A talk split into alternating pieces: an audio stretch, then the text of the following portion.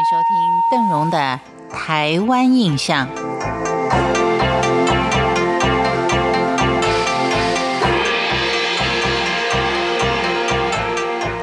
在今天的节目当中，邓荣要为您介绍的是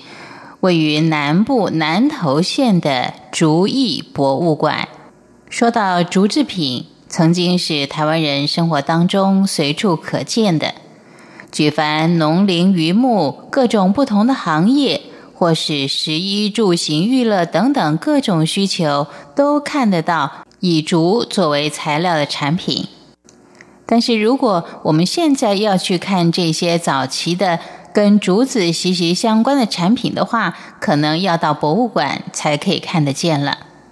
台湾各地都看得到竹子，尤其是在山区郊外，往往都能够看到大片的竹林生长着。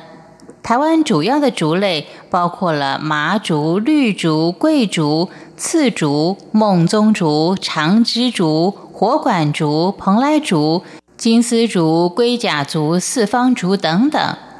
竹子的生长很快，也许三到五年就可以运用。竹材可以用来制成器具，竹笋可以食用，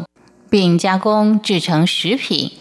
对于生活刻苦的先民们来说，就地取材并加以运用，是解决生活所需的直接途径。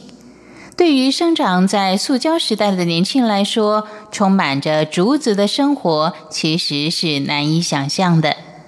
像农业时代耕作犁田所使用的牛蛋、牛嘴套、耙犁、本机、笨斗、龟甲笠等等；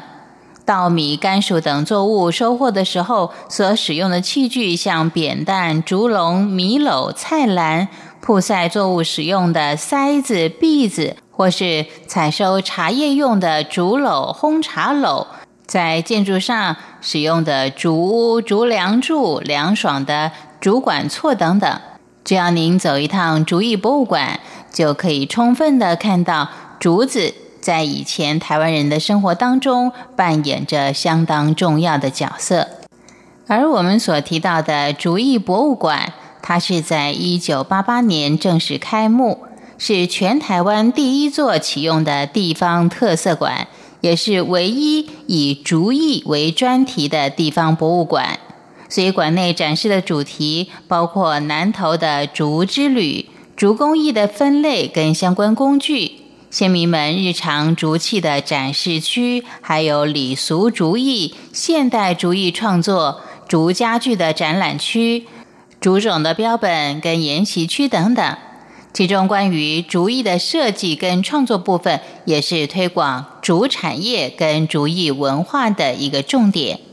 在金属跟塑胶取代了大部分竹材的现代，仍然有不少人坚持开发竹艺品。除了是讲究实用功能之外，并且兼具美感跟艺术的提升，有心人士在有限的市场内是努力不懈。精美而且价格不菲的竹工艺品、竹家具、竹建材、竹地板等，不断的被研发创造，其原因就在于竹子跟我们的生活文化密不可分，而竹子所呈现的美感跟趣味，也不是其他材质所可以取代的。所以在竹艺博物馆里面，我们看到了传统跟现代的连结，也看到了。竹艺可预期的远景，这些都值得新生一代细细的去品味，虚心去学习的台湾深厚文化渊源。以上是邓荣在今天的台湾印象当中为您介绍位于台湾南部的竹艺博物馆。每天虽然只有短短的五分钟，但是希望经由邓荣的介绍，您能够更了解台湾。台湾印象，我们下回见。